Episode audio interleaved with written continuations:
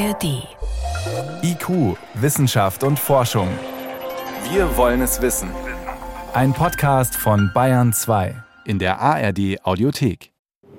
Ab sofort wird hier flüssiges Kohlendioxid in den Untergrund geleitet. Etwa 200 Kilometer von der dänischen Küste entfernt soll CO2 in einem ehemaligen Ölfeld dauerhaft gelagert werden. Ein industrielles Endlager für Kohlendioxid, um die Atmosphäre zu entlasten.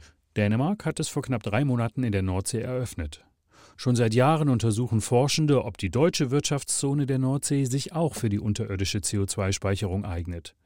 Klaus Wallmann vom Geomar Helmholtz Zentrum für Ozeanforschung sieht in Sandsteinschichten unter dem Meeresboden, gut 100 Kilometer von der deutschen Küste entfernt, großes Potenzial. Wir könnten in dem deutschen Teil der Nordsee, also seewärts der 12-Meilen-Zone weiter draußen, ungefähr 30 Millionen Tonnen CO2 pro Jahr speichern.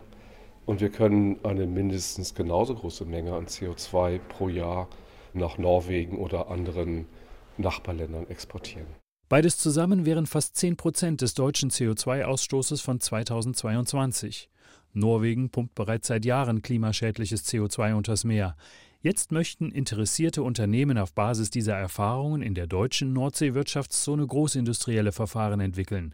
Das Ziel: im großen Stil CO2 aus Abgasen abscheiden oder aus der Luft filtern und dann versenken. CCS heißt das: Carbon Capture and Storage. Aber die Firmen halten sich zurück. Die industrielle Anwendung von CCS in Deutschland wird dadurch behindert, dass zurzeit der Export etwa nach Norwegen nicht möglich ist und dass auch die Erkundung von Speichern in der deutschen Nordsee rechtlich nicht klar geregelt ist, sodass die Firmen das nicht tun, weil sie nicht wirklich wissen, unter welchen rechtlichen Bedingungen das eigentlich möglich ist. Viele Wissenschaftlerinnen und Wissenschaftler fordern deshalb Änderungen am Kohlendioxidspeicherungsgesetz, das für die deutschen Hoheitsgewässer gilt. Außerhalb dieser Zone behindert eine andere Regelung die Forschung, sagt Seevölkerrechtsexperte Alexander Prölz von der Universität Hamburg. Das ist das Hohe See-Einbringungsgesetz.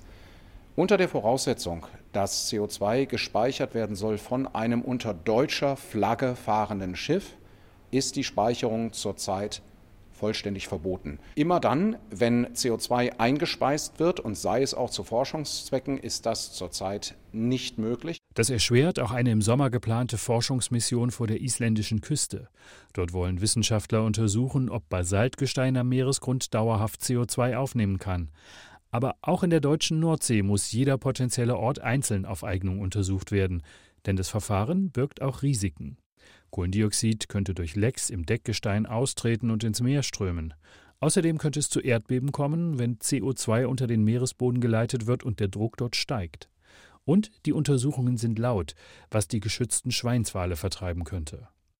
Andreas Oschlies vom Projekt Marine Kohlenstoffspeicher der Deutschen Allianz Meeresforschung sieht deshalb weiteren Forschungsbedarf. Aber diese Forschung, die müssen wir erstmal machen dürfen. Das heißt, die Gesetzesgrundlage muss geschaffen werden, dass wir natürlich mit ganz strengen Umweltauflagen immer forschen können, einzelne Optionen. Können die wirklich funktionieren? Welche Umweltschäden haben die? Und gerade die Umweltschäden können wir nicht im Labor erforschen. Da müssen wir raus in die Umwelt, um zu wissen, was kann da passieren. Die Forschenden hoffen, dass Regierung und Bundestag die Gesetze bis Ende dieses Jahres anpassen.